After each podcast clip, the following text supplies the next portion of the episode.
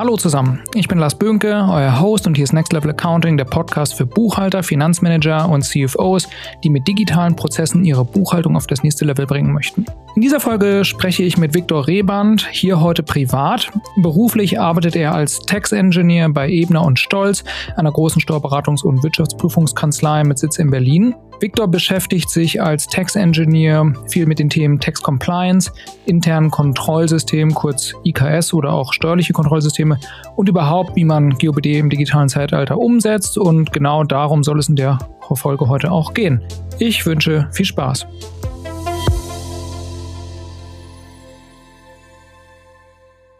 Also ich habe den Eindruck, dass in den letzten Jahren die Wörter IKS und Tax Compliance Management System deutlich zugenommen haben. Wenn ich mal überlege, 2016 zum Beispiel, da gab es schon äh, GOBD und die Verfahrensdokumentation, aber diese beiden Begriffe sind jetzt irgendwie in den letzten Jahren nochmal neu dazugekommen. Und was hat sich denn verändert in der Zeit eigentlich, dass das jetzt so en vogue ist? Und was ist das überhaupt?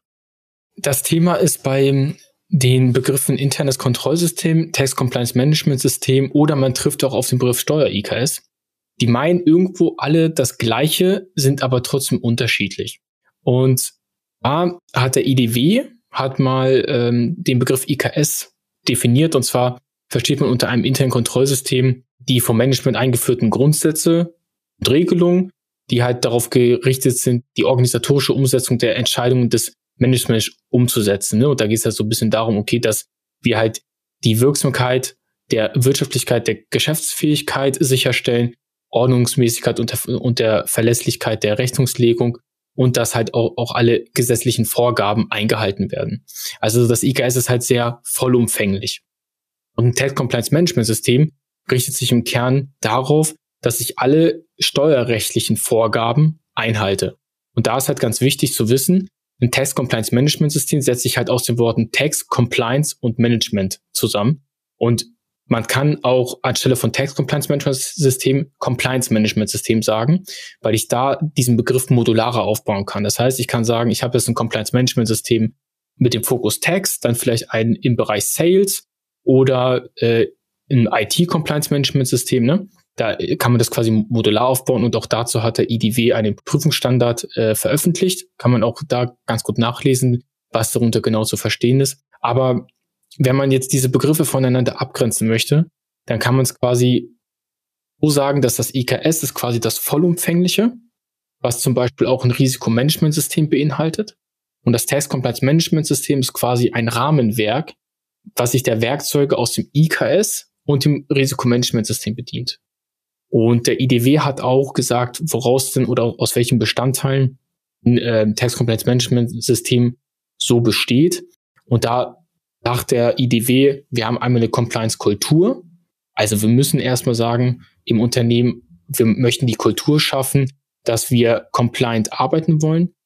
Dann die Compliance-Ziele, also welche Ziele verfolgen wir mit diesem complianten Arbeiten. Dann die Compliance-Organisation, die Compliance-Risiken, das Compliance-Programm, Kommunikation und dann auch die Überwachung und Verbesserung. Also man merkt halt schon, wir haben da so ein bisschen Softfacts drin, ne, so wie Kultur und Ziele. Und, ähm, dann der ganze Risikoapparat. Also ich muss meine Risiken identifizieren. Ich brauche Maßnahmen und Kontrollen gegen diese. Und dann muss ich das Ganze auch noch kommunizieren und permanent ins Audit gehen. Also sind meine Risiken oder meine, meine Maßnahmen, die ich gegen diese Risiken treffe, auch wirklich wirksam. Kurz gesagt. Okay, nochmal einen Schritt zurück. Wenn ich mal überlege, früher hat man immer von GOBD-Konformität gesprochen, jetzt wird es immer so als Compliance gelabelt. Also auch die Sprache hat sich da irgendwie weiterentwickelt. Aber am Ende geht es ja eigentlich nur darum, es gibt ja verschiedene gesetzliche Regelungen und das Unternehmen muss eben konform gehen mit diesen Gesetzen, damit eben, wenn, also damit man sich ja im Grunde vom Gesetzgeber halt nicht zu Schulden kommen lässt. Ne? So, das ist ja Compliance eigentlich in a nutshell. Tax Compliance bedeutet ja dann, so wie ich das jetzt verstanden habe, eigentlich nichts anderes, als dass man eben den steuerlichen Gesetzen folgt und eben gesetzeskonform arbeitet, wenn man eben seine Finanzbuchhaltung erstellt, seine Lohnbuchhaltung und so weiter. Was auch immer das dann beinhaltet, ne, Ertragssteuern, umsatzsteuerlich und so weiter. Und dann das IKS, wenn ich das jetzt richtig verstanden habe, das ist dann einfach nur das System, wie man eben sicherstellt, dass diese Konformität auch eingehalten wird oder gewährleistet wird. Also welche Kontrollen habe ich in meinem Unternehmen intern installiert, um sicherzustellen, dass diese Compliance eben auch eingehalten wird. Genau. Also das Risikomanagementsystem identifiziert quasi die Risiken und bewertet diese. Das IKS greift dann quasi auf das Risikomanagementsystem zurück und sagt, okay, wir haben jetzt die Risiken festgestellt, jetzt müssen wir schauen, wie entgegnen oder wie begegnen wir diesen Risiken, also welche Kontrollen und Maßnahmen habe ich, auch welche Kontrollaktivitäten habe ich. Und Compliance Management System, so wie du schon richtig gesagt hast, bedient sich einfach nur der, dieser Werkzeuge, aber hat halt eine klare Ausrichtung. Wenn man mal überlegt, was ist denn häufig der Anstoß, warum sich Unternehmen mit dem Thema überhaupt beschäftigen? Denn es ist ja wahrscheinlich nicht so, dass Unternehmen bei Neugründung direkt so ein Text-CMS einführen oder so ein IKS? Also was sind so Situationen, in der Unternehmen sich dann anfänglich oder anfangen damit zu beschäftigen? Also das Witzige ist, wenn wir über diese Themen reden, dann hat eigentlich schon jedes Unternehmen ein IKS, ohne dass sie es eigentlich wissen, sondern das ist so dieser ordentliche Kaufmann, der quasi seiner Fürsorgepflicht nachgeht. Ne? Ich meine, du lässt ja deine Kasse, wenn du eine hast, auch nicht offen einfach stehen, sondern du machst sie zu und schließt sie ab quasi wie dein Auto. Ne? Das heißt, viele haben ein ICAS, es ist nur nicht dokumentiert. Und die, der Initiator für dieses Thema war der Anwendungserlass zum 153 AO. Also da geht es im Kern darum, mal in eigenen Worten, wenn du ein in, also ein innerbetriebliches Kontrollsystem hast, was belegt, dass du compliant arbeiten möchtest, also du, du tust alles dafür, dass die gesetzlichen Regelungen eingehalten werden, insbesondere die steuerrechtlichen Regelungen in diesem Kontext. Dann gehen wir davon aus, wenn ein Fehler im Rahmen einer Betriebsprüfung halt offengelegt wird, und wir wissen ja, bei einigen Grenzen komme ich dann ins Steuerstrafverfahren, ne? Dann gehen wir davon aus, dass es sich nicht um Steuerhinterziehung handelt, sondern wir machen nur eine punktuelle Berichtigung, das heißt kein Steuerstrafverfahren.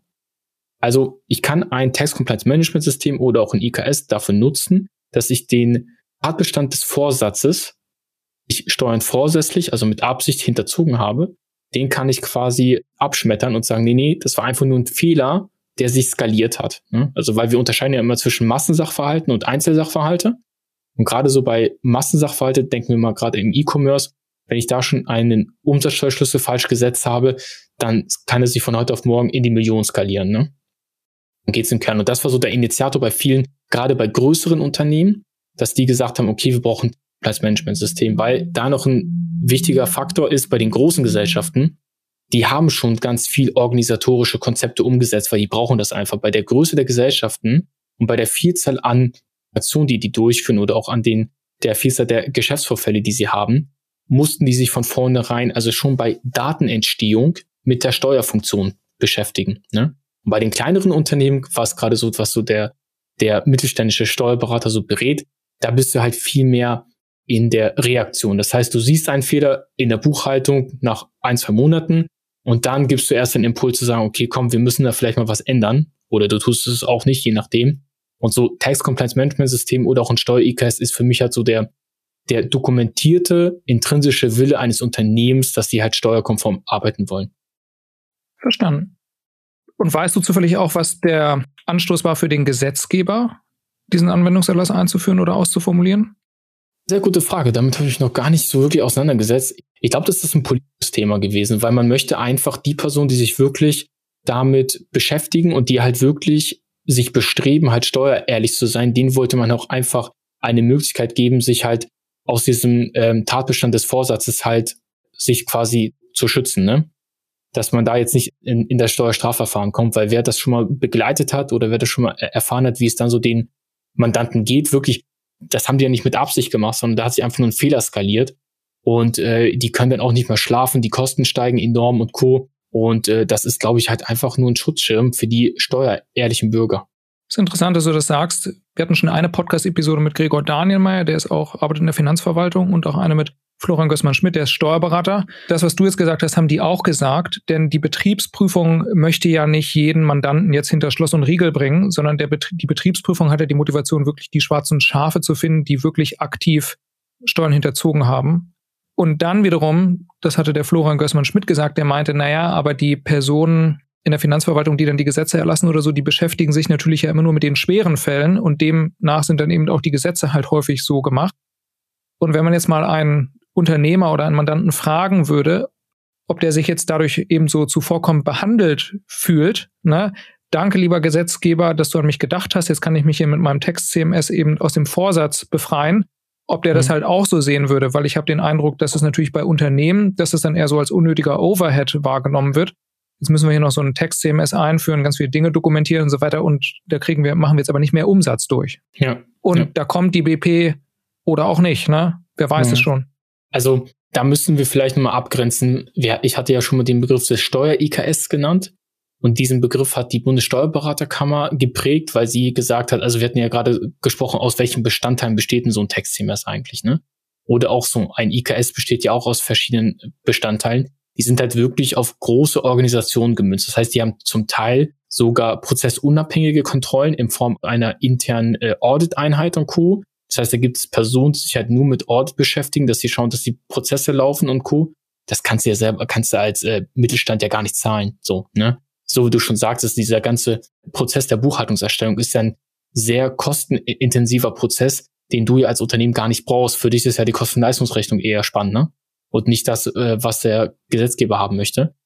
Und dementsprechend hat sich die Steuerberaterkammer hingesetzt und hat ein äh, kleines äh, Paper veröffentlicht dazu, das ist öffentlich zugänglich was die zum Beispiel unter einem Steuer-IKS halt verstehen. Ne? Und das ist halt auch das, was wir quasi auch schon gesagt haben, man möchte sich quasi regelkonform verhalten und für diese Regelkonformität haben wir jetzt äh, Kontrollen eingeführt und da einfach ein Überwachungsprogramm. Mhm. Und äh, die haben halt auch gesagt, man kann nicht erwarten von kleinen Unternehmen, dass sie so ein komplexes Text-CMS aufsetzen wie die größeren Unternehmen. Äh, von daher kann man das auch nicht jetzt auf alle gleich anwenden, was die, den Umfang und die Komplexität eines Text-CMS angeht. Halt, ne? Das ist, man, man sagt so schön, das ist so der, der maßgeschneiderte Anzug des Unternehmens. Ne? Deswegen wird man auch ein vernünftiges Text-CMS oder Steuer-IKS wird man nie mit Checklisten und Co. hinbekommen, weil so immer auf, also auf das Unternehmen schauen muss. Spiel. Wenn du jetzt einen E-Commerce-Händler hast oder einen lokalen Einzelunternehmer, sie machen im Kern das Gleiche, aber aufgrund ihrer Tätigkeit sind sie trotzdem verschieden, weil der eine hat einen globalen Handel eventuell durch den E-Commerce, ne? das heißt, da habe ich auch wieder Themen wie OSS-Verfahren und all die Themen, die jetzt quasi so rumkursieren. Und beim lokalen Einzelhandel habe ich diese Probleme unter Umständen gar nicht. Ne? So, und dementsprechend sieht da schon wieder das Text-CMS oder das Steuer-IKS komplett anders aus. Okay, ab welcher Größe würdest du denn sagen, müsste man sich wahrscheinlich anfangen, mit dem Thema zu beschäftigen? Ab welcher Unternehmensgröße? Es kommt darauf an, wenn ich sehr viele Massensachverhalte habe, ne, also so skalierbare Geschäftsmodelle, dann auf jeden Fall. Dann brauchst du es halt wirklich, weil du musst einfach schon früh sehen, wo gehen, ähm, also wo kann was schiefgehen. Aber wir kommen halt auch so ein bisschen an die Grenzen von einem IKS Text Compliance Management System bei kleinen Unternehmen, weil in unserem Kontrollprogramm verschiedene Kontrollen. Also du hast zum Beispiel manuelle Kontrollen, du hast präventive Kontrollen, du hast nachgelagerte Kontrollen und du hast automatisierte Kontrollen. Jetzt stell dir mal vor, du hast, nehmen wir mal eine Apotheke, ne? so mit drei, vier Personen. Kannst du nicht alle IKS-Prinzipien durchführen, wie zum Beispiel äh, das Prinzip der Funktionstrennung. Ne? Also einer darf nicht alles machen. Das heißt, wenn ich jetzt Ware bestelle, darf ich sie nicht gleichzeitig verkaufen und bezahlen. Weil ich könnte ja auch was für mich privat bestellen und niemand würde das wirklich mitbekommen bei der Menge an Geschäftsvorfällen. Und äh, da ist es halt wichtig, immer abzuwägen, okay, wie gestalte ich jetzt meine Kontrollen? Das heißt, bei, je kleiner das Unternehmen, desto wichtiger wird die nachgelagerte Kontrolle durch den Geschäftsinhaber. Und je größer das Unternehmen, desto weniger kann ja, kann ja der Inhaber selber kontrollieren auf, aufgrund der Größe der Gesellschaft. Und dann musst du halt mit anderen Werkzeugen spielen, ne? quasi die Funktionstrennung. Okay, also das heißt, ich splitte Aufgaben. Oder auch ganz wichtig, die Benutzer- und Rechteverwaltung innerhalb der IT-Landschaft. Das ist zum Beispiel auch etwas, was oft vernachlässigt wird, gerade bei den kleineren Gesellschaften ich sage halt immer, eine organisatorische Kontrolle ist wirkungslos, wenn ich sie technisch aushebeln kann. Und ähm, dementsprechend tue ich mich da echt schwer zu sagen, ab wann braucht man es, ab wann braucht man es nicht. Es ist das gleiche Thema wie mit der Verfahrensdoku. Ne? Also mhm. man sagt ja, ohne Verfahrensdokumentation keine Tax Compliance. Und warum sagt man das? Ich muss ja erst verstehen, wie meine Prozesse im Unternehmen aufgebaut sind, bevor ich diese Prozesse überhaupt beurteilen kann. Deswegen gibt es da halt diesen Spruch, ohne Verfahrensdokumentation keine wirksame Tax Compliance braucht jedes größere Unternehmen dann eigentlich auch automatisch eine Rechnungsfreigabe als internes Kontrollsystem, um eben so ein Vier-Augen-Prinzip bei äh, bestimmten Rechnungen abzubilden oder ist das freiwillig? Das ist witzig, weil gerade das Umsatzsteuergesetz fordert für ähm, die Prüfung einer Rechnung einen innerbetrieblichen ähm, Kontrollpfad, also quasi die Prüfung zwischen Rechnung und Leistung.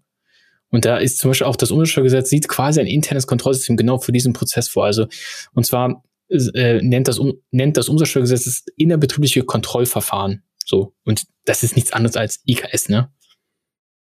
Wenn jetzt ähm, Unternehmen das nicht haben, eben keine Rechnungsfreigabe, was sind dann die Konsequenzen davon? Heißt das, also ist dann der Vorsteuerabzug gefährdet oder ist es dann nur, dass man mal eine Verwarnung bekommt in der Betriebsprüfung? Ja gut, die Frage ist halt, was passiert, ne? Das Thema ist halt, es muss ja wirklich rauskommen, dass ich jetzt eine Rechnung bekommen habe, für die ich gar keine Leistung bekommen habe. Folglich habe ich auch keinen Leistungsaustausch, ne? Und dementsprechend ziehe ich mir ja Vorsteuer, für die ich gar keine Grundlage habe. Da geht es halt auch eher darum.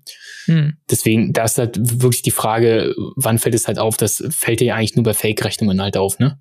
Und ähm, weil ich bin ja immer nur dazu verpflichtet oder ich darf ja immer nur die gesetzlich geschuldete Umsatzsteuer mir als Vorsteuer geltend machen. ist interessant, weil ein so ein ein roter Faden, der sich eigentlich jetzt hier schon durch das ganze Gespräch zieht und auch durch die vorherigen Podcast-Episoden. Im Grunde ist es ja wie eine Art Versicherung. Man versichert sich eben gegen zukünftige Dinge, die man heute falsch gemacht hat. Ne? 2022, heute buche ich irgendwas falsch, ich behandle einen steuerlichen Geschäftsvorfall irgendwie nicht so, wie es gedacht ist. Und jetzt kann ich mich dagegen absichern durch eben ein Text-CMS, IKS, Verfahrensdokumentation, dass ich eben sage, na gut, aber ich habe es immerhin nicht mutwillig gemacht. Das war halt ein tatsächlicher Fehler, so dass wenn dann in vier Jahren beispielsweise einmal die Betriebsprüfung kommt, ich dann halt aus dem Schneider bin. Was ja genau. erstmal nichts anderes ist als eine Rechtsschutzversicherung, Hausratsversicherung, so whatever. Ist mhm. ja gleiches mhm. Prinzip, ne? So, vielleicht passiert ja. irgendwann was, ich weiß nicht wann, ich bin ja deswegen auch krankenversichert und so. Mhm. Ich glaube, warum es nicht so gut funktioniert, in Anführungszeichen, oder warum das trotzdem nicht alle Unternehmen konsequent machen, ist, weil man einfach selten in Anführungszeichen krank wird. Es passiert halt selten einfach was, ne? Und deswegen ja. neigen, glaube ich, dann Unternehmen dazu, so, naja, aber es ist, ich kenne niemanden, bei dem das mal passiert ist, bei mir noch nie passiert so. Passiert da überhaupt jemals was so? Lieber nicht machen, ne? Lieber hier in unseren E-Commerce-Shop investieren, da kommt mehr Umsatz rein. So, ne? genau. verstehe versteh ich auch, ist ja legitim. Richtig, genau. Also, ja, ich will natürlich auch so wenig Geld wie möglich für meine Krankenversicherung bezahlen. Ich bin natürlich froh, wenn mal was passiert, dann habe ich sie, aber ich würde jetzt nicht freiwillig den Beitrag noch erhöhen. Ne? Also. Hm. Genau, und deswegen ist ja auch die Finanzverwaltung so ein wichtiger Sparringspartner bei diesen Themen, ne? Weil wenn das, was im Gesetz steht, nicht geprüft wird, dann hast du als Berater auch immer Argumentationsschwierigkeiten, ne? Aber wenn sie auch das prüfen, was im Gesetz gefordert ist, dann hast du ja relativ einfaches Spiel, den Mehrwert auch zu kommunizieren, weil der Mehrwert auch einfach existiert und der ist auch für die erlebbar und spürbar. Ne? Und äh, deswegen, es kommt dann wirklich immer so ein bisschen auf das Klientel an. Ne? Also gerade die Mandanten, wie schon gesagt, im bargeldintensiven Bereich, die sind dafür, die, wenn du da kommst mit IKS oder Verfahrensdoku, die sind sofort dabei, weil die wissen, bei in jedem Fragebogen, den die bekommen, ist genau das abgefragt. Verstanden. Ich mache die, die Buchhaltung auch nebenher für ein Unternehmen. Ich kann dir mal so erzählen, was wir so machen. Dann kannst du mir immer sagen, ob wir ein Text-CMS brauchen oder nicht. Dann muss ich mich da nämlich drum kümmern. okay. Ist ein Coworking Space und wir schreiben beispielsweise automatisierte Ausgangsrechnungen über so ein Faktura-Tool. Das ist vergleichbar mit E-Commerce. Dann haben wir Transaktionen, die über einen Payment Gateway abgewickelt werden, die dann über PayJo nutzen wir, werden die dann dagegen importiert. Dann schreiben wir aber selber noch Ausgangsrechnungen äh, über ein Faktura-Programm. Wir haben eine Kasse, wir haben virtuelle Kreditkarten, über die wir Auslagenerstattungen machen. Wir haben unsere Lohnbuchhaltung digitalisiert. Genau, wir haben eine Bargeldkasse. Also nach, nach all dem, was du mir erzählt hast, wäre meine Vermutung jetzt, dass das schon so divers ist eigentlich, was so diese verschiedenen äh, Prozesse angeht. Wir haben irgendwie so ein E-Commerce-Element, wo wir so Massendaten verarbeiten. Dann haben wir aber irgendwie auch einen bargeldintensiven Bereich mit einer Kasse, der irgendwie auch nochmal ganz anders ist. Und dann haben wir irgendwie auch noch so standardmäßiges Faktura-Geschäft, wo wir einfach Rechnungen schreiben. Und wir haben natürlich auch Eingangsrechnungen mit einer Kostenstellenrechnung, die dann irgendwie auch freigegeben werden müssen und so mit Auslagenerstattung und so weiter. Und als du jetzt gesagt hattest, na, das würde ich eher vom Unternehmensgegenstand abhängig machen. Das hört sich jetzt für mich zum Beispiel schon so an, dass das so divers ist, dass man sich wahrscheinlich schon mal anfangen sollte, darüber Gedanken zu machen, wie man das irgendwie absichern kann. Genau. Gerade wo du meintest, ihr habt so eine Kasse. Da ähm, mhm. ist ja mal so, schallert's bei mir gleich, weil das sagt auch der Gerd Achilles immer, der ist ja auch in diesem Bereich sehr aktiv, der sagt immer, Kasse braucht ein Konzept. Tatsächlich so. Also gerade wenn du, also ihr seid jetzt nicht bargeldintensiv, ne? Aber ich kann mal so sagen, alle Unternehmen, die eine Barkasse haben und Bareinnahmen, brauchen auf jeden Fall ein IKS. Ohne, also wirklich, also, weil das wird nicht ohne gehen. Und auch die Finanzverwaltung fragt auch aktiv nach. Also in den äh, Fragebögen für eine BP auch immer nach, nach Verfahrenszug und IKS. Also wenn viele sagen, ja, die fragen es gar nicht nach, ja, vielleicht noch nicht in eurem Zweig, aber im Bargeld-intensiven Bereich fragen die aktiv danach. Und ähm, ja, also vielleicht kommen wir mal zum Thema, wo du gerade meintest, brauchen wir eine? Gibt es überhaupt eine gesetzliche Verpflichtung? Ich glaube, das ist ein äh, ganz spannendes Thema eigentlich. Tatsächlich für ein IKS findet man mehrere Rechtsgrundlagen. Also gerade so im HGB, im GmbH-Gesetz und auch im Aktiengesetz findet man diese. Und die Verantwortung liegt halt auch immer in der Geschäftsleitung, also Vorstand und Geschäftsführer bei der GmbH. Und allgemein sagt man halt, das ist halt so ein Ausfluss aus dieser Fürsorgepflicht.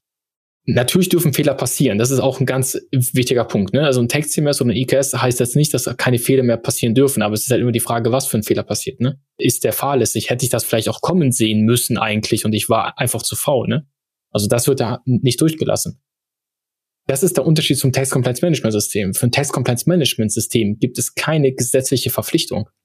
Weil, wenn wir uns das mal rechtlich angucken, dann müsste es ja ein Gesetz über dem Steuergesetz geben, was sagt, du brauchst ein Tax Compliance Management System. Gibt's ja aber nicht.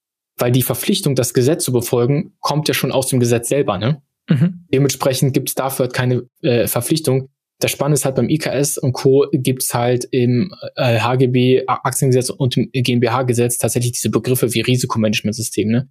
Betriebliches Kontrollsystem, die sind halt immer mit drinne, weil die sich ja nicht nur auf, die gehen ja nicht nur auf die Einhaltung von Gesetz, sondern bei denen geht's ja darum, dass alles, was das Management quasi an Regelungen vorgibt, darunter kann auch die Gesetzgebung natürlich äh, fallen, das muss halt quasi eingehalten werden. Ne? Und das ist halt so auch dieser feine Unterschied äh, zu, ähm, zwischen diesen Punkten. Das heißt zusammenfassend, hast du gesagt, wenn man jetzt ein kleines Unternehmen ist, dann wird man wahrscheinlich viele dieser Anforderungen zum Beispiel aus diesem IDW, aus dieser Muster-IKS-Dokumentation gar nicht einhalten können. Ja. Eine interessante Frage, die mir noch kam, du meintest, okay, dann muss natürlich spätestens der Inhaber, der Geschäftsführer diese Kontrollfunktion wahrnehmen. Könnte der Geschäftsführer diese Kontrollfunktion auch auslagern an beispielsweise den Steuerberater? Sehr schöner Punkt, richtig, genau. Zum Beispiel Thema Forderungsmanagement. Wenn du jetzt sagst, zum Beispiel wie bei euch jetzt in dem Fall, ihr macht wahrscheinlich einen Dativ-Export oder wie auch immer aus dem Online-System mhm. Und dann äh, kümmert sich der Steuerberater um, um, das Forderungsmanagement. Das heißt, er gibt dann dir über die Debitorenliste raus, okay, welche Forderungen sind denn noch nicht bezahlt worden und kann dir dann sagen, ey, pass mal auf, irgendwie sind hier Zahlungen, die können wir nicht zuordnen. Ne? Oder da bleiben Rechnungen offen, es fehlt die Zahlung. Auch der Steuerberater kann Bestandteil des internen Kontrollsystems sein. Und insbesondere bei im kleineren Mittelstand ist er eigentlich ideal dafür, ne? Weil auch die Mitarbeiter in der Buchhaltung beim, beim Steuerberater sind ja für diese Bereiche sensibilisiert, ne? Die kennen sich da aus und auch ich hatte das tatsächlich mal, ich habe eine Baufirma betreut, da habe ich bei der Verbuchung der Rechnung gemerkt, das sind Scheinrechnungen. Ne? Also deswegen, man hat dafür ja ein Gespür und das ist auch möglich, ja. Okay. Das heißt, ähm, kleine Unternehmen sind am besten damit aufgestellt, wenn die eben, also das, was Sinn macht, führen sie eben ein. Ne? Ähm, die brauchen jetzt wahrscheinlich keine, na doch, also mindestens eine Verfahrensdokumentation braucht man auf jeden Fall, wo man mal aufschreibt, mhm. wie man das macht. Und dann ähm, nimmt meinetwegen der Geschäftsführer noch extra kontrollierende Aufgaben wahr ähm, und dann meinetwegen der Steuerberater auch. Und dann je nachdem, wie das Geschäftsmodell das eben erfordert, müsste man dann eben noch weitere Kontrollen einführen. Wenn man jetzt angenommen, jetzt kommt man zum Schluss und stellt fest, okay, wir haben irgendwie gar nichts hier, was wären denn so die ersten Schritte, wenn man jetzt mal mit dem Thema anfangen möchte, sich zu beschäftigen? Gibt es da so Dinge, die irgendwie super offensichtlich sind, die jedes Unternehmen eigentlich sofort einführen kann, die das Risiko dann direkt schon mal minimieren? Oder bringt das nur was, wenn man das so vollumfänglich einführt und das geht ja nur mit einem Experten, weil es schwierig ist, rauszufinden, was man machen muss? Wie geht man vor? Das ist ein guter Punkt und das ist auch eigentlich so die meiste Frage, die sich dann halt viele stellen. Wie gehe ich da am besten vor? KS, so wie schon davor gesagt, beschäftigt sich ja nicht nur mit gesetzlichen ähm, Problemen, sondern halt mit allen Risiken. Das heißt, zum Beispiel, wenn dir dein Hauptlieferant wegfällt, dann ist das auch ein Risiko. Musst du halt schauen, kann ich dem, wie kann ich diesem quasi begegnen? Wenn wir jetzt mal aus Sicht eines Steuerberaters gucken, der sagt, okay, ich möchte mal so eine IKS-Beratung anbieten, wie fange ich da am besten an? Würde ich mir einfach mal den Rechnungslegungsprozess mal anschauen. Also was passiert, wenn ein Auftrag eingeht und dann die gesamte Kette, ne? Mhm. Also Auftrag kommt rein, dann wird der Auftrag bearbeitet, dann wird irgendwann die Rechnung geschrieben, dann gibt's noch einen Einkauf und Co. Ne? Ich würde wirklich mich mal damit beschäftigen, wie entstehen überhaupt die Unternehmenszahlen. Und den ersten Tipp, den ich da eigentlich allen gebe, ist, macht eine Bestandsaufnahme und nimmt die aktuellen Ist-Prozesse auf. Und dann im nächsten Schritt immer zu sind Schnittstellen. Und zwar Schnittstellen zwischen Abteilungen oder auch händische Schnittstellen sind immer das Problem. Ne? Beispiel, wenn du, ich sag mal so, du hast jetzt ähm, irgendein Warenwirtschaftssystem im Einsatz und du kannst im, im Faktura-Modul wurde irgendwann mal eingegeben, dass in den, äh, in den Dateiexport folgende Kundennummer nicht rein. Muss das dir eigentlich auffallen, weil du ja irgendwo Bareinnahmen hast, EC oder auf der Bank? So. Und wenn man sich da nie die Frage gestellt hat, wo sind diese Rechnungen dafür, weil wir können die nicht zuordnen, gibt es ja leider, dass mhm. nicht auffällt oder dass da nicht weiter nachgeforscht wird, dann ist das ein Problem. Und dann muss man halt dort auch die Filter sich anschauen, okay, werden, werden irgendwo Informationen zurückgehalten. Ne? Also ich würde halt immer so gut wie es geht Prozesse gestalten, dass sie losgelöst von Menschen sind. Menschen können halt immer Fehler machen, eine Maschine macht eigentlich das, was ihr gesagt wird. Ne? Und deswegen sind so Schnittstellen das erste große Thema. Auch so bei euch, was du meinst im Coworking Space. So wie ich verstanden habe, ist, wenn ich jetzt bei euch online was buche, muss ich halt auch direkt zahlen. Mhm, ne? Genau. Da weißt du schon mal, dass alles, was online eingeht an Rechnung, muss sofort bezahlt sein. Da kann es gar keine Lücken geben eigentlich. Und ähm, auch das ist zum Beispiel ein, eine, äh, ein Thema des quasi Risikomanagements, weil man kann jetzt sich für diese, also genau dafür die Frage stellen, okay, wir haben jetzt das Risiko, Kunde zahlt nicht. Schalten wir den Prozess, ohne Zahlung eine Buchung. So, und dadurch, dass ich halt bei euch wahrscheinlich erst einen Platz buchen oder quasi mieten kann, wenn ich auch gleich gezahlt habe, habt ihr das Risiko damit Umgang. Ich meine, es gibt dann auch Chargebacks zum Beispiel, wenn die Kreditkarte dann abgelaufen ist und da haben wir aber zum Beispiel auch einen Prozess dann nachgelagert, wie wir halt damit umgehen. Genau, also dann, genau, dann habt ihr quasi das nächste Risiko gesehen, alles klar, was ist, wenn es nicht gedeckt ist und Co., ne? Und dann geht's so weiter. Also äh, zurück mal zu, zu deiner Frage äh, die Risikoanalyse und Bewertung. Ne? Also welche Risiken existieren und wie müssen wir diese bewerten? Das ist wohl so die schwierigste Anforderung in, in einer IKS-Beratung. Wie ich schon gesagt, das ist für jedes Unternehmen unterschiedlich. Und wenn du in die Literatur schaust, so im Risikomanagement, wie das alles so läuft mit Bewertung und Aggregation und Co., ne? Ich würde da, ich würde das in der Praxis einfacher machen, gerade in dem ähm, Umfeld, in dem wir uns bewegen. Jetzt eine simple Frage. Kann schiefgehen. Also zum Beispiel im Bereich der innergemeinschaftlichen Lieferung wissen wir alle, du brauchst die Umsatzsteuer, die muss geprüft sein. Ne? Und äh, das ist so das Erste, wo du ganz genau weißt, wenn das nicht gemacht wird, schaust du dir an, wie hoch ist die Umsätze, also wie hoch sind die Umsätze im Jahr und du weißt sofort, upsi, das kann richtig teuer werden. Also weißt du, du musst da auf jeden Fall was machen im Prozess. Ne? Also du musst als Berater halt einfach dein Handwerkzeug verstehen, du musst dich damit beschäftigen, mit der, mit der Branche beschäftigen und du musst natürlich im Steuergesetz einfach fit sein. Ne? Sonst, also jemand ohne Expertise wird in diesem Bereich nicht beraten können. Ne? Und gleichzeitig, wenn jetzt ein Berater sagt, ja, aber ich verstehe sogar noch was von Strategie, da kann er das sogar noch erweitern um den Punkt Strategie. Ne? Mhm. Das hängt halt sehr stark davon ab, halt, äh, wie gut du als Berater aufgestellt bist. Und noch ein Punkt vielleicht, dann höre ich auch auf. und zwar, was oft in der Digitalisierungsberatung vergessen wird, es sind die steuerlichen Aufzeichnungs- und Aufbewahrungspflichten. Also was ist Buchungsgrundlage? Wie wird es aufbewahrt? Wie kommt es rein und Co? Stichwort auch GOBD-Compliance. Das wird meistens vergessen, weil nur weil etwas technisch möglich ist, heißt es nicht, dass es rechtlich konform ist. Hm? Und dementsprechend ist das halt auch noch ein ganz wichtiger Punkt. Wird häufig vergessen. Verstanden. Das hört sich für mich schon so an, als ob wahrscheinlich aber ein Berater auch das gar nicht alleine vollumfänglich beraten kann, denn du brauchst ja erstmal die eine Komponente, du musst erstmal verstehen, was im Unternehmen überhaupt vor sich. Wie sind denn die Prozesse? Wo liegen denn die Risiken oder was weiß man denn so, wo auch Dinge irgendwie mal schiefgehen?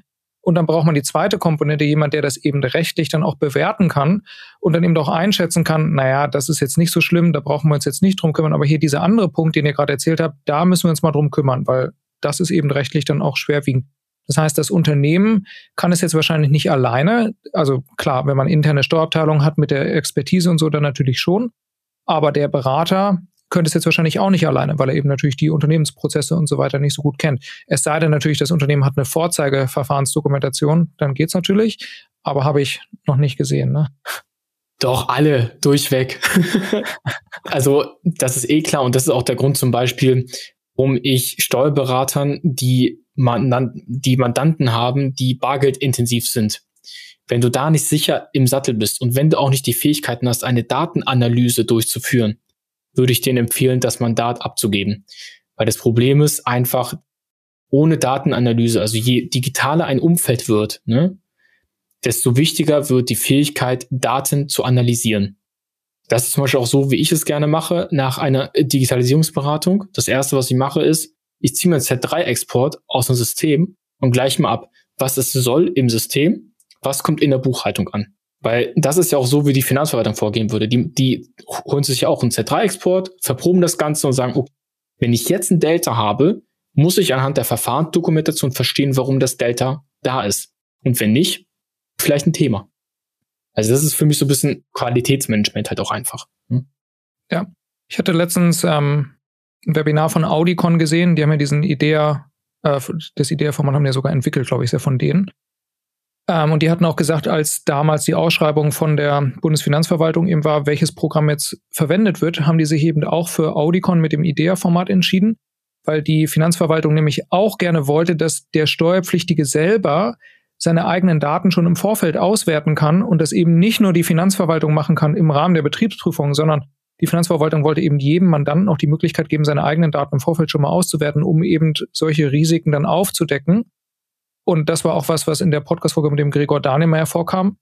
Jedem Unternehmen steht ja frei, das, was die Betriebsprüfung macht, einfach am Monatsabschluss zu machen, am Jahresabschluss und genau. solche Sachen proaktiv zu identifizieren, solange man sie halt noch heilen kann oder korrigieren kann, so dass sie, so dass man dann eben keine Überraschung erlebt in der Betriebsprüfung. Und das ist ja auch da, wo wir ja auch sehen, dass die äh, Finanzverwaltung anderer EU-Länder ja auch immer näher wollen zur zeitnahen Betriebsprüfung, ne? Also da sind doch diese, die, ähm, da ist auch das E-Invoicing ein elementarer Baustein auch. Mhm. Und ähm, das wird halt immer wichtiger werden. Und ich kann nur jedem Steuerberater ans Herz legen, beschäftigt euch einfach mit der Datenanalyse, weil das, was man früher im Papier abgeglichen hat, sind jetzt einfach die Daten. Ne? Und es geht sogar schneller. Also wenn du mal drin bist, dann ist es deutlich, äh, also bist du halt deutlich äh, schneller, als wenn du einen Beleg prüfen würdest. Also weil, weil ich tue mir wirklich schwer. Ne? Also wenn du so Digitalisierungsberatung machst zum Beispiel, dann musst du dich ja kontrollieren in irgendeiner Art und Weise. Und das ist dann halt die Datenanalyse. Du kannst auch schauen, jetzt mal weg mal aus dem, aus dem steuerlichen Kontext, ob vielleicht meine Mitarbeiter oder so vielleicht auch mal in die Kasse greifen, kann ja auch passieren. Ne? Und das ist ja, das ist ja meistens auch nicht böse gemeint, sondern vielleicht, ähm, ich will jetzt nicht sagen Unwissenheit, das natürlich jetzt nicht, ne? Aber vielleicht äh, ist diese Person auch gerade in einer guten Lage privat oder wie auch immer, ne? Das ist alles schon vorgekommen. Und ähm, so Datenanalysen sind halt so für mich eigentlich so das nächste große Ding in der Steuerberatung und wurde, glaube ich, bis jetzt sehr stiefmütterlich behandelt. Und was ich auch sehr schade finde, ist eine Sache. Es gibt Anbieter auf dem Markt, die verlangen für einen Z3-Export Geld. Und das finde ich wirklich unverschämt, weil das sind deine Unternehmensdaten.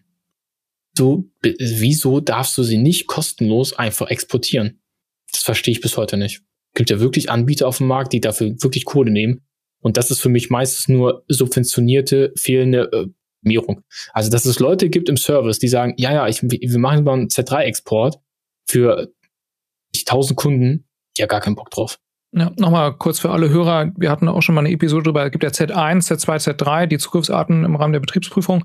Z1 ist ähm, unmittelbarer Zugriff. Betriebsprüfer sitzt im, im eigenen Unternehmen und kriegt dann einen Arbeitsplatz zur Verfügung gestellt, kann auf die Daten zugreifen.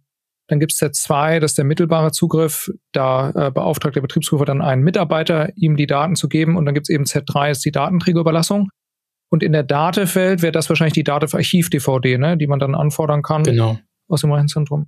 Du kannst sie sogar selber exportieren über, ich glaube, steuerliche Außenprüfung oder so heißt der Export. Kannst du sogar selber machen. Okay, das wäre jetzt nämlich meine nächste Frage gewesen ne, jetzt, wenn jetzt jemand den Podcast hört und der denkt sich, okay, mal, jetzt gucken wir mal rein in unsere Daten, ne? Kann das jetzt jeder selbstbuchende Mandant machen? Okay, hast du beantwortet, kann man sich so einen Export machen? Mhm. Hat jeder auch die Software dazu zur Verfügung oder muss man die teuer einkaufen? Naja, streng genommen würde es auch mit Excel gehen, ne?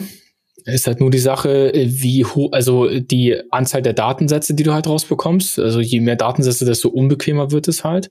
Und natürlich ist Excel auch nicht perfekt darauf ausgerichtet, aber es wäre möglich. Also ich kann mal jedem so als Tipp weitergeben, beschäftigt euch mal mit Pivot-Tabellen, weil man schon über Pivot-Tabellen super vergleichen kann. Okay, jetzt, jetzt redest du aber darüber, dass man CSV-Export machen würde oder wie würde man die Daten in Excel Genau. Okay. Genau. Verstanden. Man kann sich jetzt also nicht das, das IDEA-Programm einfach runterladen. So einfach ist es nicht. Schön wär's. Das wäre wirklich. Okay. Ja.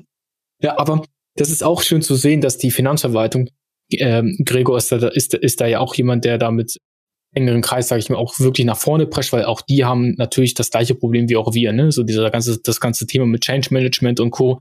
Das hat die Finanzverwaltung auch.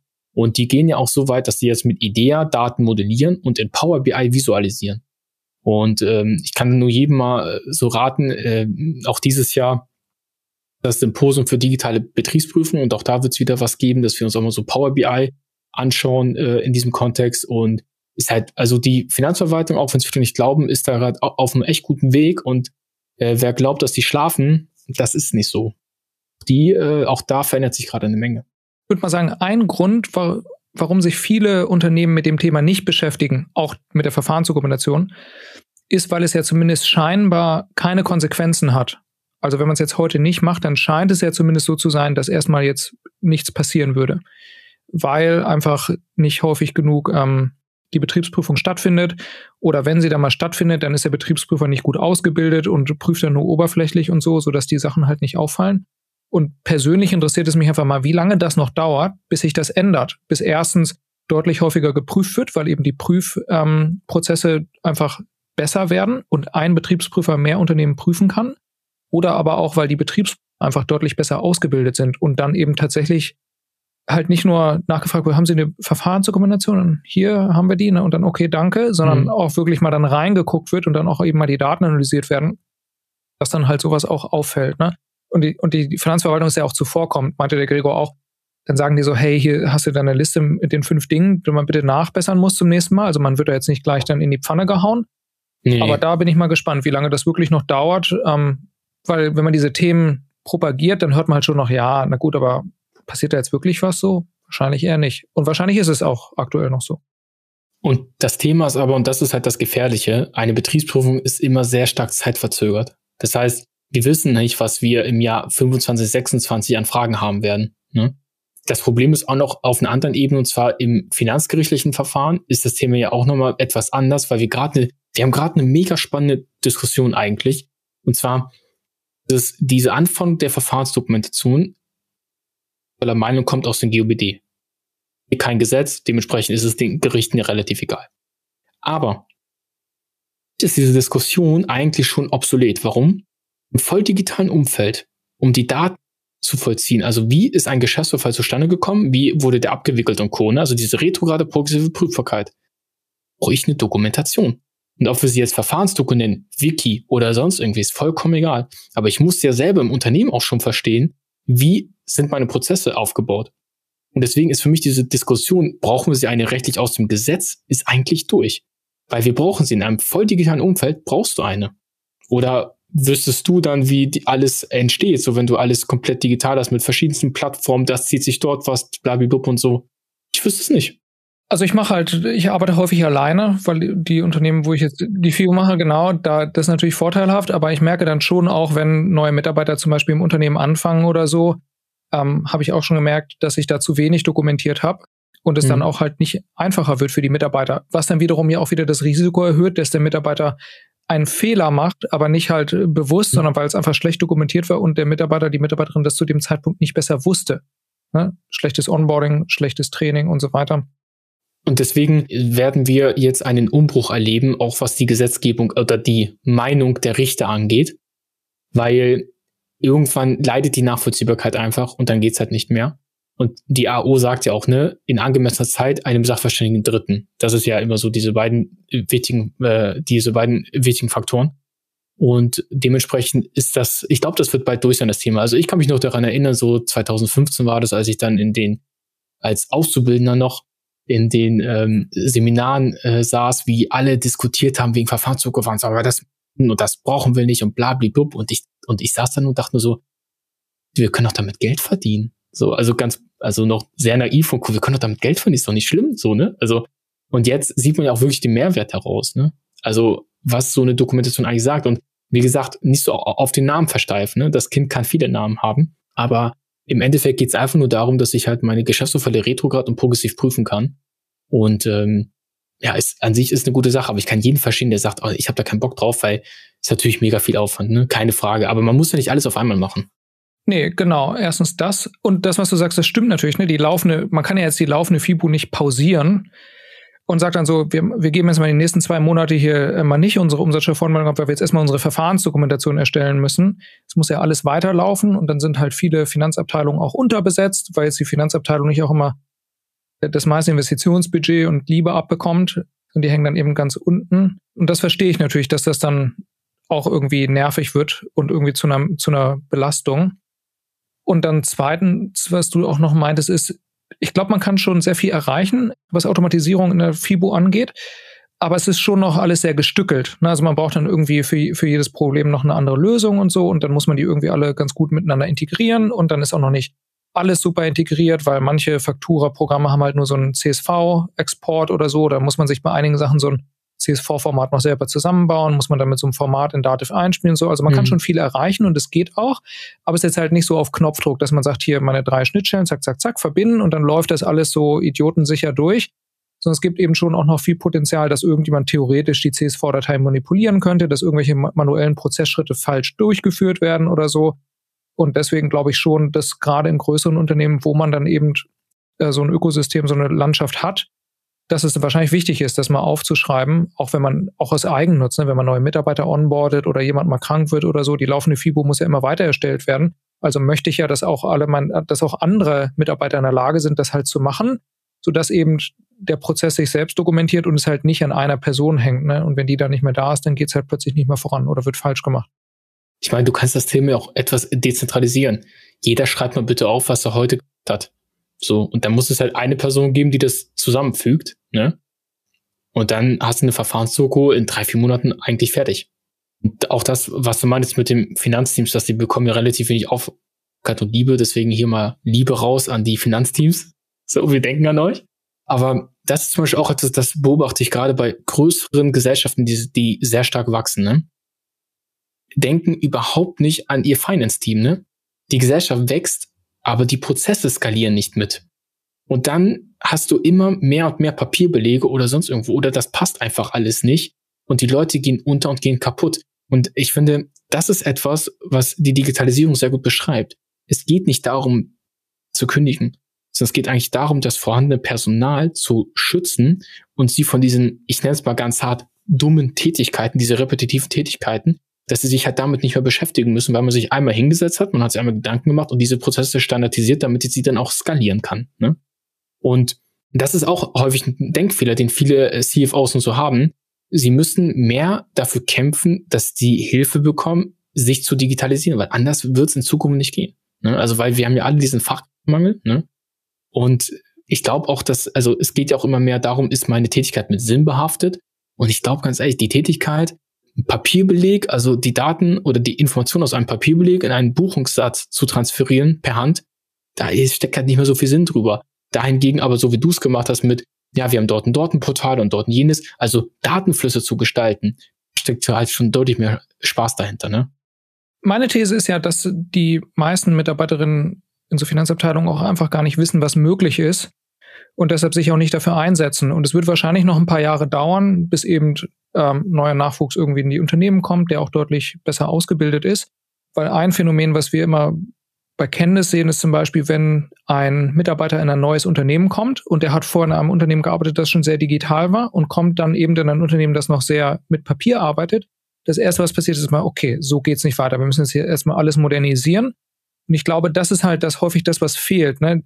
Natürlich ähm, weiß jeder Mitarbeiter, dass das, was die hier machen, jetzt nicht State of the Art ist. Das ist jedem klar, weil auch in seiner Freizeit, man benutzt ja Apps und so weiter und digitale Sachen, man weiß ja schon, was möglich ist. Nur halt ganz konkret jetzt im Finanzbereich oder im Buchhaltungsbereich, da kennen die Mitarbeiter sich dann eben nicht so gut aus und setzen sich dann dafür auch nicht ein. Und ich denke mal, so, sobald es halt mehr Nachwuchs gibt oder kompetentere jüngere Mitarbeiter vielleicht auch, die besser ausgebildet sind, die wissen, was möglich ist, dann wird es wahrscheinlich auch ähm, zunehmen. Das wiederum setzt ja aber voraus, dass sich auch die Ausbildung weiterentwickeln in diesem Bereich. Ne? Also das ist ja ganz wichtig. Weil wenn es dort keine ähm, Veränderung geben würde, dann wird auch das Personal nicht besser ausgebildet, beziehungsweise dann passiert die Ausbildung halt mehr in der Praxis, aber da halt auch wieder die Frage, können die Betriebe das, ne? Also so eine Art, ich sag mal, so ein kleiner Teufelskreislauf, ne? Wenn die Leute irgendwo anfangen, wo auch das nicht gelebt wird oder umgesetzt wird, dann lernen sie es halt auch nicht, ne? Deswegen vertrete ich auch so ganz stark die Meinung, wir müssen halt wirklich mal anfangen, die Berufsausbildungen dahingehend einfach zu ändern, ne? Damit du auch nicht in die Irre geführt wirst. Jetzt äh, stell dir mal vor, du bist rechtlich richtig fit, aber so Technik ist voll nicht deins einfach. Ja, voll in Ordnung und dann machst du zum Beispiel eine Ausbildung zum, zum Steuerfachangestellten. Du hast dann Buchhaltungstätigkeiten, ganz normal. Und dann merkst du so in der Praxis, ey, ich muss ja voll viel mit Daten und so jetzt machen. Ich habe ja gar, gar keinen Bock mehr drauf. Wurdest du ja auch so ein bisschen, ich sag, ich formuliere es mal überspitzt, in die Irre geführt eigentlich. Weil die Ausbildungsinhalte sich nicht damit gedeckt haben, was auch wirklich benötigt wird halt, ne? Und wenn mhm. ich, und wenn mir dann jemand sagt, ja, aber nicht alle verbrauchen das ja, also jeder Steuerberater, der sich das jetzt ausruhen könnte, jemanden zu nehmen mit IT-Skills, den wird er sofort nehmen. Also, ja. Also wie gesagt, auch das ein großes Thema. Ja, da haben wir ja schon Feedback bekommen hier im Podcast, wo sich auch ein Hörer gewünscht hätte, ob wir da nicht nochmal eine Folge dediziert zu aufnehmen können, welche Möglichkeiten man denn jetzt hat als Mitarbeiter einer Finanzabteilung, wenn man sich halt so fortbilden will in diesen Themen. Ich habe das jetzt schon ein paar Mal gehört, es scheint auch jetzt nicht so offensichtlich zu sein. Und ich habe da nochmal selber für mich drüber nachgedacht, ich habe das halt alles so on the job gelernt, ausprobiert, gemacht, hier mal das ausprobiert und so weiter, ganz viel den Dativ Support kontaktiert. Und dann habe ich es halt irgendwie so gelernt, aber es ist halt keine formale Ausbildung in dem, in dem Sinne oder so gewesen. Ne? Genau, das müssen wir nochmal aufnehmen. Letzte Frage zum Abschluss. Es hat sich jetzt für mich schon so angehört, um nochmal zum Thema zurückzukommen, wenn man eine Verfahrensdokumentation hat und selbst wenn man erstmal nur die Ist-Prozesse und so aufgenommen hat, dann ist man schon mal ein ganzes Stück voran. Was mir jetzt noch nicht ganz klar ist, diese IKS-Komponente, bedeutet das dann einfach nur die Prozesse, die man dann aufgeschrieben hat, halt noch zu erweitern oder zu verbessern, sodass man eben dieses zusätzliche Kontrollelement dann jedes Mal darin wiederfindet? Oder der, der Unterschied zwischen IKS und den tatsächlichen Prozessen, das ist mir noch nicht ganz klar, weil IKS ist ja einfach nur, man hat Prozesse, die halt ein, ein kontrollierende, eine kontrollierende Wirkung haben, sodass eben bestimmte Dinge sichergestellt werden, dass sie halt nie passieren oder immer passieren und so weiter. Und das ist ja am Ende nur wieder auch der Prozess, oder? Genau, also du hast es schon im ersten Satz eigentlich ganz gut gesagt. Das ist quasi eine Komponente innerhalb des Prozesses. Das heißt, eine Verfahrensdoku zeigt dir, entstehen die Daten und das IKS beantwortet, beantwortet dir die Frage, wie stellen wir sicher, dass die Daten, die entstehen, auch richtig sind. So. Und das sind halt nichts anderes als Prozesselemente, ne, Kontrollen. Und die kann ich halt prozessintegriert haben. Oder vielleicht habe ich irgendwo eine externe Organisationseinheit oder Steuerberater, wie auch immer, ne, der sich dann die Daten auch nochmal anschaut. So kann man das in der Kürze sagen. Beispiel wieder aus, dem, aus meinem Unternehmen. Wir machen halt eine Umsatzverprobung. Wir gucken uns jedes Mal, nachdem mhm. wir die Daten aus der Kasse importiert haben, ziehen wir uns die parallel nochmal über so eine Schnittstelle und machen dann halt eine grobe Verprobung, gucken uns an die Umsätze, die wir generiert haben, mit dem, was importiert wurde, mit dem, was in der FIBO ist. Stimmt das überein? So, und wenn es übereinstimmt, dann ist alles gut. Genau, und jetzt genau da quasi weiter. Wenn jetzt eine digitale Betriebsprüfung kommt, und die haben irgendwelche Mängel in Bezug auf die, auf den Bargeldbestand, dann könnt ihr überlegen, pass auf Leute, wir haben immer gezählt, das hat immer gepasst, wenn es einen Fehler gab, dann lag das daran, das ist aber nicht der tatsächliche Bargeldbestand. So, und dann wissen die, ah, okay, so ist es passiert. Und deswegen alles, was man dokumentiert und Co. sollte man auch aufbewahren, damit man da, da natürlich wieder darauf zurückgreifen kann. Und das, worüber wir noch nicht gesprochen hatten, vielleicht nochmal ganz wichtig für viele, dokumentiere ich das dann auch eigentlich, ne? Das wäre nämlich meine nächste Frage gewesen, weil das okay. bedeutet ja, ich muss ja auch jedes Mal eigentlich aufschreiben, ich habe es geprüft und es hat alles gepasst. Und da kommen wir halt zu dem, was sich jetzt momentan so an Innovation auf dem Markt tut. Also du kannst, äh, das sind äh, Governance Risk Management Systeme oder äh, Governance äh, Risk äh, Corporate oder irgendwie sowas, also GRC, glaube ich, heißen die. Die sind quasi so der Oberbegriff für alles. Ne? Darunter fällt auch ein Text-CMS oder auch ein IKS. Aber wenn man so sagt, für ein kleineres Unternehmen, wo ich jetzt keine Plattform haben möchte, weil ich nicht diese, diese, ähm, diese vielen Geschäftsvorfälle und Co. habe oder weil ich auch einfach nicht die Kosten dafür tragen möchte, weil die Systeme sind jetzt auch nicht gerade günstig, dann reicht auch eine sogenannte Risikokontrollmatrix. Und zwar diese Risikokontrollmatrix zeigt einfach auf, okay, welcher Prozess, du kannst dann auch in die Verfahrensdokumentation referenzieren, welches Risiko haben wir festgestellt, wie begegnen wir diesem Risiko und in welchem Turnus von wem wird diese Kontrolle durchgeführt. Ne? Und dann kannst du äh, diese Kontrollen einfach durchführen Und ob du sie dann in Papier aufbewahren willst oder dass du sagst, okay, ich möchte die jetzt nochmal ähm, einscannen danach und dann so aufbewahren, dass es jedem selber überlassen.